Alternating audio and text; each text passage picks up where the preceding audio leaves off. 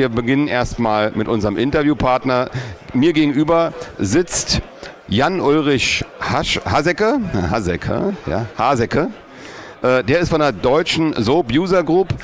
Ähm, ihr seid hier diejenigen, die den Support für Soap in dem deutschsprachigen Raum unterhalten. Ja, ja richtig. Wir machen eine Webseite www.soap.de. Dort äh, veröffentlichen wir Informationen über Soap und Soap-Produkte, hauptsächlich Plone natürlich. Wir betreiben Mailinglisten, wo man bei technischen Schwierigkeiten anfragen kann, um eine Lösung zu finden.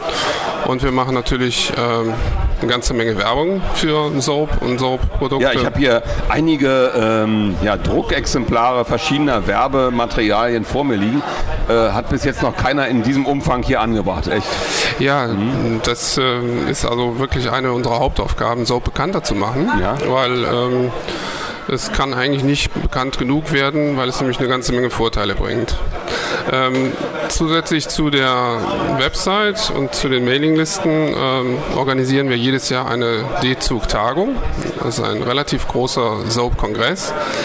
Ähm, meines Wissens ist er sogar der größte Soap-Kongress der Welt, ähm, der sich also ausschließlich mit dem Web-Applikationsserver Soap beschäftigt. Und er findet also jedes Jahr in Deutschland statt.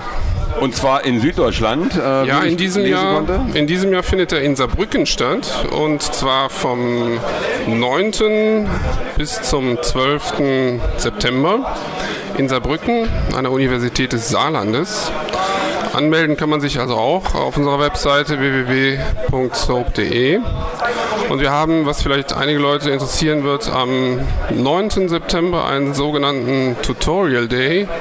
Ähm, das ist ganz neu, das machen wir in diesem Jahr das erste Mal. Dort wird es ganztägige Tutorien geben zu verschiedenen Themen, unter anderem auch Blown Customization. Wer also Blown nicht nur benutzen will, sondern es auch ein bisschen anpassen möchte für seine Bedürfnisse oder für die Bedürfnisse seiner Kunden, der kann sich für dieses Tutorium anmelden und wird dort also unter, unter anderem erfahren, äh, wie man das Aussehen von Blown halt verändern kann. Okay, also ähm, wir kommen aber zurück zu SOAP äh, in der ursprünglichen Form. SOAP ist ein ähm, Web-Application-Server, kann man ja, so sagen. Ja. ja. Und ihr äh, habt euren äh, einen Slogan Sprint statt Marathon. Was bedeutet das? Äh, man muss bei SOAP schnell sein und äh, es hält nicht lange. Man ist, ist es nicht so ausdauernd oder wie kann man das verstehen? Nein, man kommt schneller zum Ziel. Man also kommt schneller, zum, man Ziel. kommt schneller zum Ziel und man bleibt vor allen Dingen auch beim Ziel. Also es gibt ja eine ganze Menge ähm, Agile Development ist ja ziemlich in. Es gibt ja viele Frameworks, die also Rapid Development machen. Ähm, bei SOAP ist es eben auch so. Wir können dort auch relativ schnell entwickeln, ähm, haben aber dadurch, dass wir ein relativ großes, leistungsfähiges Framework haben, was immerhin schon seit zehn Jahren auf dem Markt ist als Open Source. Also die, wir haben da eine ganze Menge Erfahrung, wie man Web Develop, wie man Web-Applikationen an äh, entwickelt. Und diese gesamte Erfahrung fließt natürlich da rein. Das heißt, wenn man ein Framework wie SOAP nutzt und es benutzen kann, dann hat, kommt man sehr, sehr schnell zu einem Ziel und bekommt sehr, sehr solide Ergebnisse. Also vor allen Dingen auch was die Sicherheit an. Was die Sicherheit betrifft. Aha. Ihr habt ja äh, irgendwie zwei verschiedene Releases äh, parallel laufen, habe ich gelesen.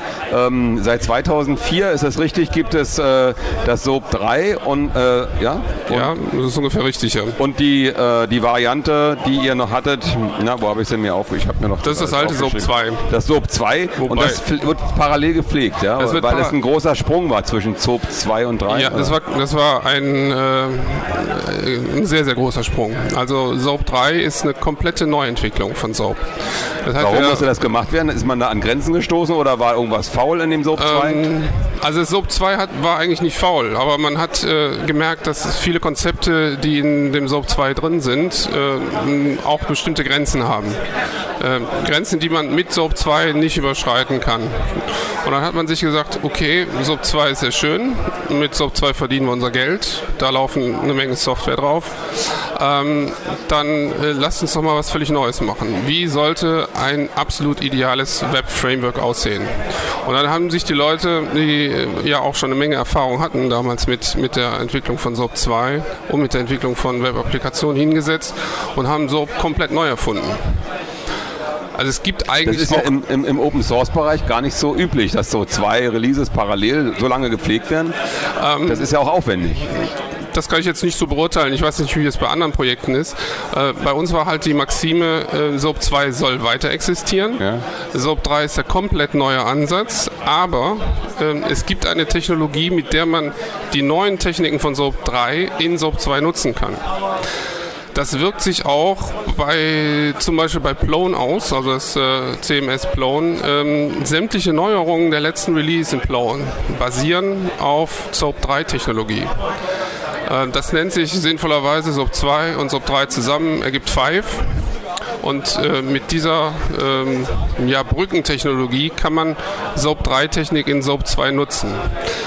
Wenn also jetzt jemand SOAP 2 benutzt, heißt das nicht, dass er irgendwas Altes benutzt, was irgendwann mal ausläuft, was veraltet ist, sondern er benutzt die gesamten Leistungsmerkmale des alten SOAP Web Applikationsservers mhm. plus sämtliche Features von SOAP 3.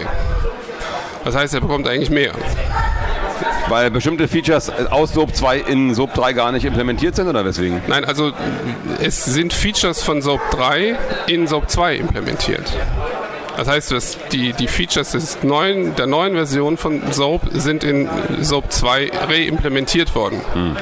sodass, man, sodass man diese Technik nutzen kann. Äh, andersherum ist es natürlich so, dass wenn man jetzt anfängt, ein völlig neues Projekt zu machen, dann kann man natürlich die reine SOAP 3 Technologie benutzen, weil ja. dann kann man eben sämtliche Vorteile ähm, der Komponentenarchitektur von SOAP äh, ausschöpfen. Aber es wird keiner gezwungen, wenn er neue ähm, Sachen implementieren will, jetzt umzusteigen. Das Nein, das. man kann einfach weiterfahren. Man kann weiterfahren. Und, äh, also es gibt halt neue Features dann an seine alte Anwendung anbinden. Genau. Äh, Plone hast du ja schon öfter erwähnt, das ist ein Content Management System. Content Management System. Basierend auf dem SOAP. Basierend auf SOAP, richtig. Äh, deshalb sind wir auch im Grunde hier auf der Frostcon. Ähm, äh, wir haben einen Plone Workshop. Der wird geleitet von äh, Jean-Paul Ladage aus den Niederlanden. Ähm, Plone-Entwickler und auch sehr erfahren im Plone-Training. Und der macht hier also äh, mit uns zusammen einen Plone-Workshop, wo man halt lernen kann, wie man Plone seinen Bedürfnissen anpasst. Und äh, zu eurer äh, jährlichen Tagung kommen nicht nur Anwender oder auch ähm, jetzt Produktbetreuer, die mit Soap zum Beispiel Produkte für ihre Kunden generieren, sondern es kommen auch Entwickler aus der ganzen Welt, ja. die dann ihr Wissen an die Anwendergruppe, an die Usergruppe da weitergeben. Richtig, also auf unserer äh, jährlichen Soap-Tagung kann man eigentlich äh, genau sehen, wie, wie vielfältig die, die Soap-Community ist. Es besteht einerseits aus Endanwendern, also richtige Endanwender, die äh, sich halt mit Content-Management auseinandersetzen, aber eben hauptsächlich nach Tools suchen, die sie benutzen können. Ja. Ähm, dann sind Leute eben, die solche Tools bei ihren Kunden implementieren da. Dann sind Kernentwickler da, die also äh, Produkte entwickeln einerseits, äh, aber auf der anderen Seite sind natürlich auch die SOAP-Kernentwickler da. Wer also immer schon mal mit Leuten zusammentreffen wollte, die sich SOAP ausgedacht haben, die SOAP, SOAP im Moment pflegen und weiterentwickeln, der sollte zu unserer Tagung kommen. Nach Saarbrücken, also. Nach Saarbrücken. Ja. Äh, so, Soap ist also eine, äh, du sagst das war anders. Plone war jetzt das Content Management und Soap ist der Web Application Server. Content Management ist ja ein Teil, äh, eine, ja. also eine Web-Applikation. Was kann umfasst SOAP so alles? Welche Bereiche decken wir damit ab? Also ein Bereich Datenbanken, habe ich gelesen, ist klar. Ähm, also mit, mit SOAP kann man im Grunde alles machen, was mit Web-Applikationen zu tun hat. Also es, es, muss jetzt kein Content-Management-System sein, ähm, sondern es können auch äh, völlig andere Applikationen sein. Also es gibt zum Beispiel jemanden, der hat ein äh, sehr äh, umfangreiches äh, Tool entwickelt, mit dem man Netzwerke überwacht, also Serverfarmen überwacht und, und schaut, äh, wo gibt es Schwierigkeiten, wo gibt es Engpässe.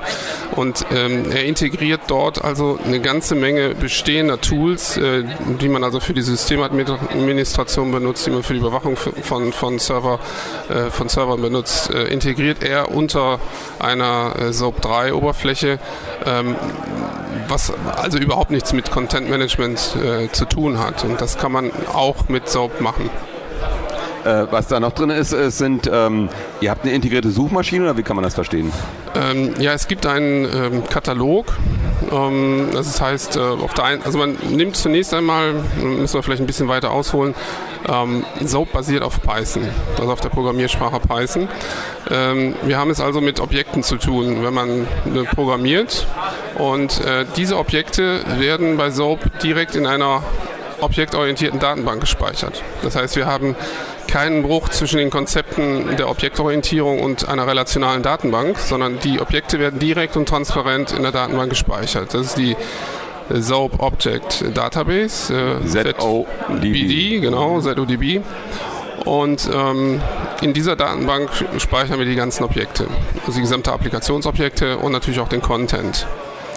Ähm, dann gibt es, wenn man während, wenn, also eine Applikation läuft und man möchte zugreifen auf solche Objekte, dann äh, bietet es sich natürlich an, ähm, dass man einen Index hat. Dass also man nicht direkt auf die Objekte zugreift, sondern dass man über einen Index zugreift, das ist also schneller. Und das äh, wird eben mit einem Katalog gemacht und äh, daraus ergibt sich dann eben auch die Möglichkeit, eine Suchmaschine direkt zu haben. Also wenn man zum Beispiel Plone installiert, äh, profitiert man davon, indem man also sofort eine Suchmaschine integriert hat, die also nach bestimmte Indizes durchsuchen kann, die Metadaten durchsuchen kann, die Volltextsuchen veranstalten kann. Mhm. Und so dass man also eine ganze Menge verschiedene Suchformen hat, um auf seinen Inhalt zuzugreifen nahezu grenzenlose Skalierbarkeit wird hier noch geschrieben. Ja. Das heißt, von der kleinsten bis zur fast größten Anwendung ist alles möglich. Ja, also man hat ja ähm, ähm, man hat die Möglichkeit, ähm, es gibt ein Zusatztool, das nennt sich SIO, äh, SOAP Enterprise Objects. Ähm, damit hat man also die Möglichkeit, die Datenbank ähm, unter anderem auf einen anderen Server zu legen und äh, dann die SOAP Clients auf andere Server zu haben, sodass man so zum Beispiel drei, vier äh, Server für die Clients hat und einen Server für die Datenbank, sodass also nur noch die, ähm, sodass man also viel höheren äh, Zugriffsraten abfangen kann. Und der Vorteil ist eben, dass äh, das auch eigentlich wieder sehr, sehr transparent geht. Also man kann anfangen damit, dass man mit einem Server anfängt und ohne seine Applikation umschreiben zu müssen, kann man einfach noch einen zweiten Server da dran setzen.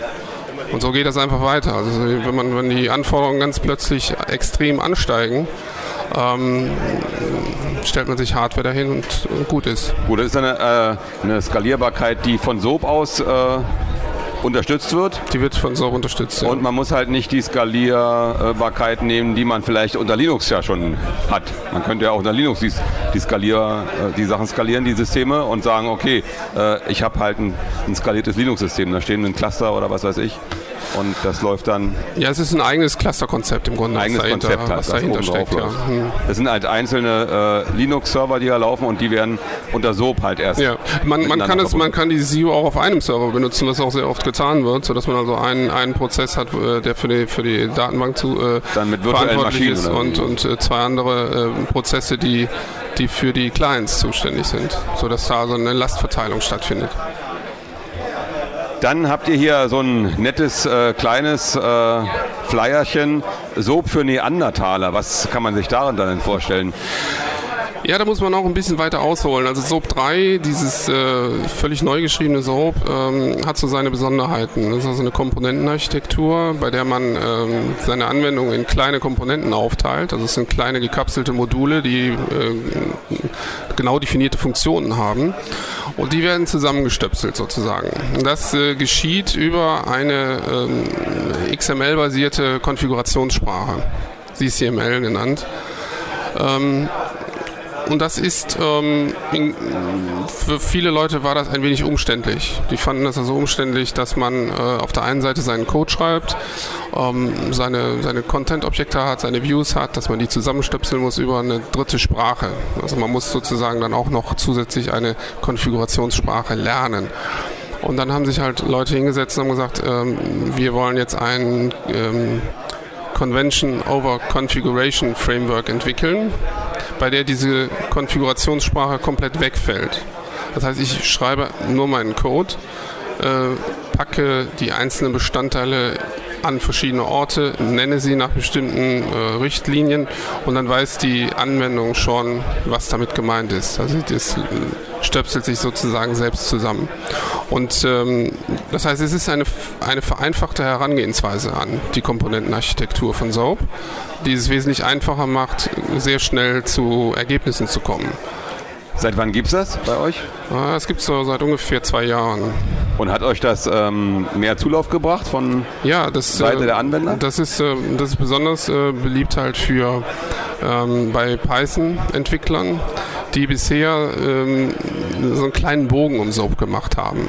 Weil es gab mal so ein gewisses Vorurteil, dass SOAP schwierig zu lernen ist. Ja. Und ähm, diese, diese Hürde ist natürlich jetzt mit Grok äh, durchbrochen, weil sobald ja, ein Python-Entwickler sich mit Grok beschäftigt, sieht also sofort, wie einfach und schnell man damit zum Ziel kommt. Und äh, das ist dann schon eine ganz gute Sache. Aber ich denke mal, äh, schon jeder Python-Entwickler ist schon eine Stufe höher als ein Neandertaler. Also, ja, denke ich mal. Naja, gut, ein ähm, Augenzwinkern muss immer dabei sein. Ein Augenzwinkern muss dabei sein. Python, ich habe das immer so gesehen, das ist äh, Programmieren für Mathematiker. Ähm, oder? Nicht? Na, also eigentlich gilt ja Python als eine sehr elegante, sehr lesbare Sprache. Elegant ist das, man kann also unheimlich viel in eine Zeile reinbringen. Wenn man es denn überblickt, oder?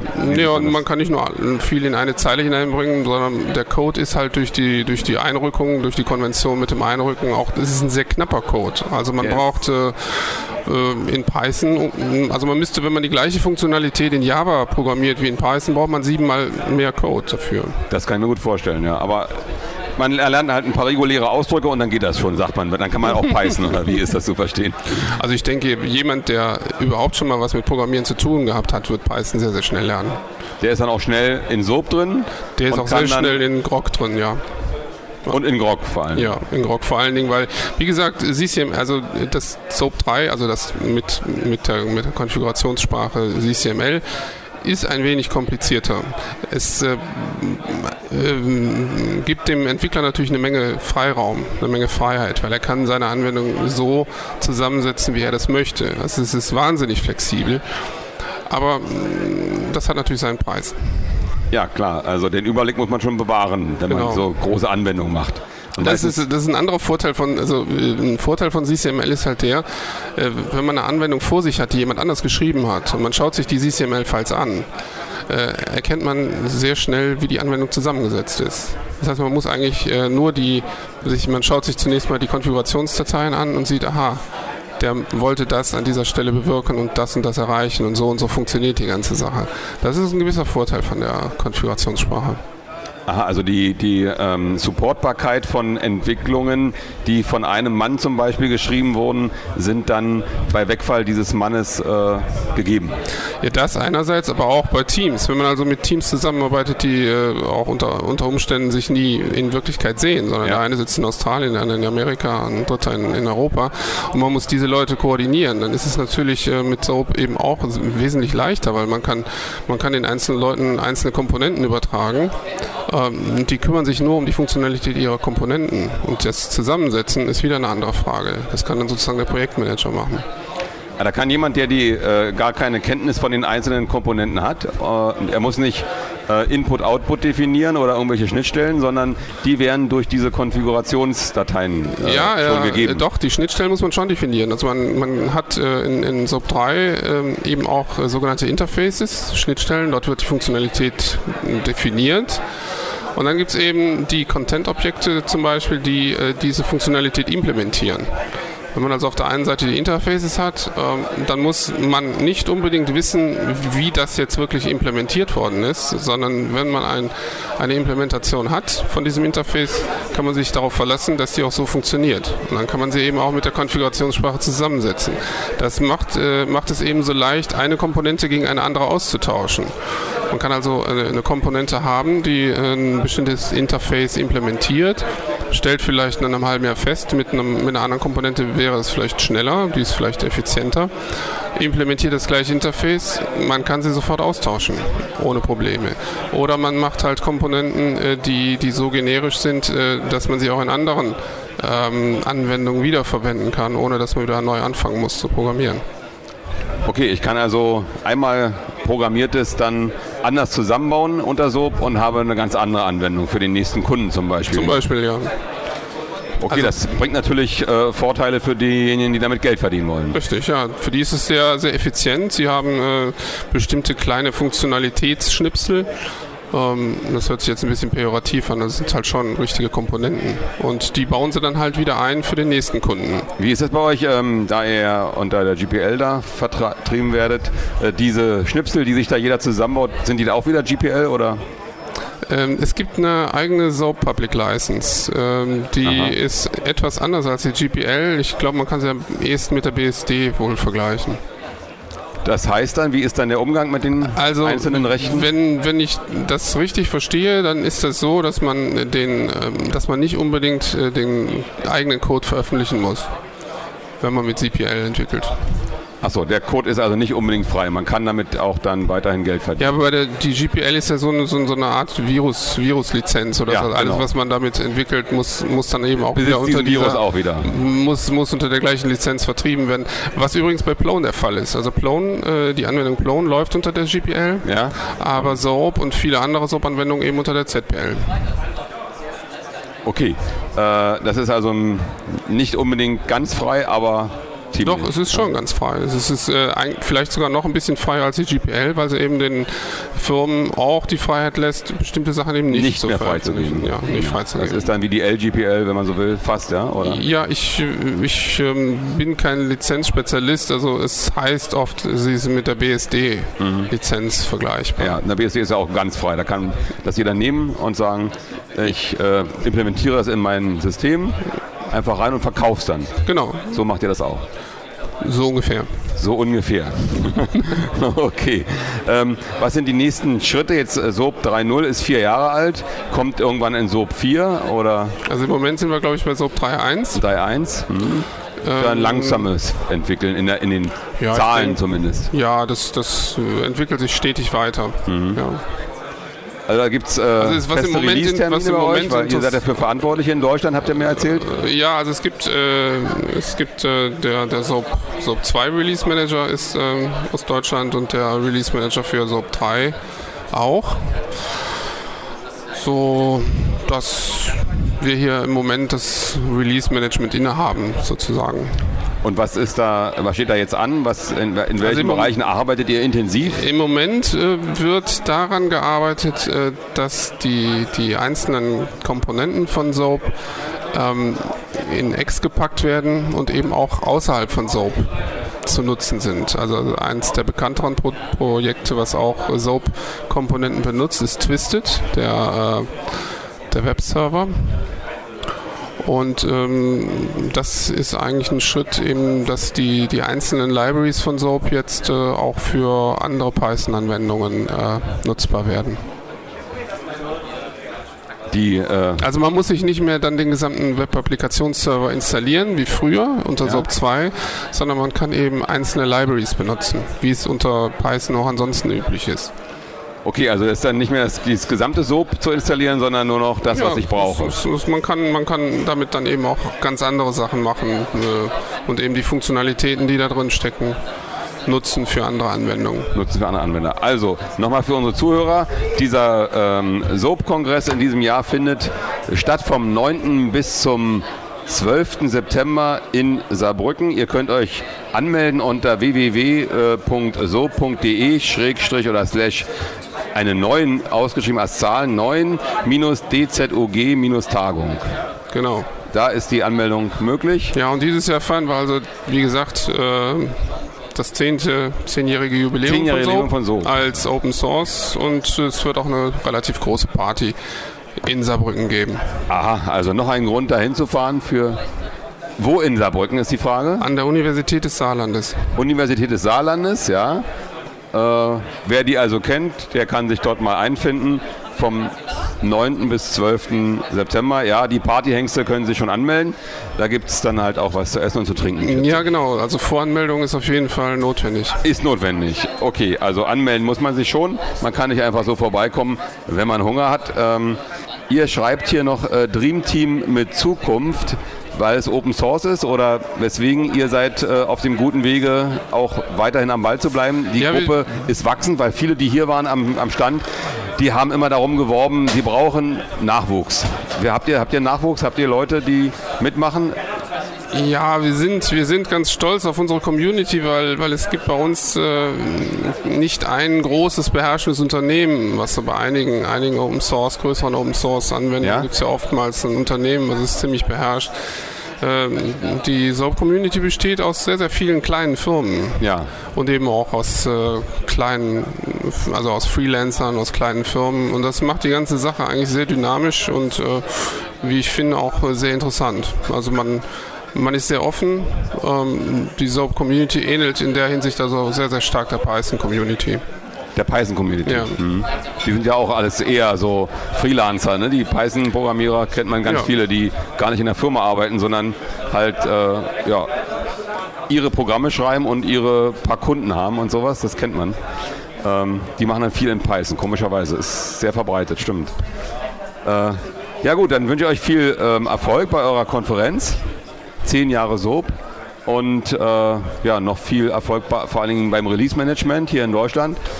Äh, hat das irgendeinen Ausschlag? Warum habt ihr das bekommen, das Release-Management? Hat das einen Grund? Naja, also die deutsche Soap-Community ist schon sehr, äh, sehr stark. Also es gibt sehr viele Entwickler in Deutschland, äh, die sehr tief im System drinstecken und äh, daraus hat sich das ergeben. Aber äh, entstanden ist es nicht in Deutschland, sondern. Nein, es ist in, es ist in den USA ursprünglich von, äh, von Digital Creations äh, entwickelt worden. Ähm, schon ab 1995 und ist dann eben 98 als Open Source frei, als freigegeben Source, worden. Und äh, in dem Moment hat sich die Firma dann auch umgenannt in Soap Corporation, gibt es heute noch. Ähm, ist natürlich auch noch wichtig für die Entwicklung von, von Soap. Viele Kernentwickler sind dort oder haben dort mal gearbeitet. Ja, und so hat sich das entwickelt. Okay. Ich wünsche ja noch äh, einen guten Heimweg, denn viel wird es heute nicht mehr geben hier auf der Konferenz. Ist bald Feierabend. Ja. Und äh, viel Spaß bei eurer Konferenz ja, vielen in Dank. Saarbrücken. Jo.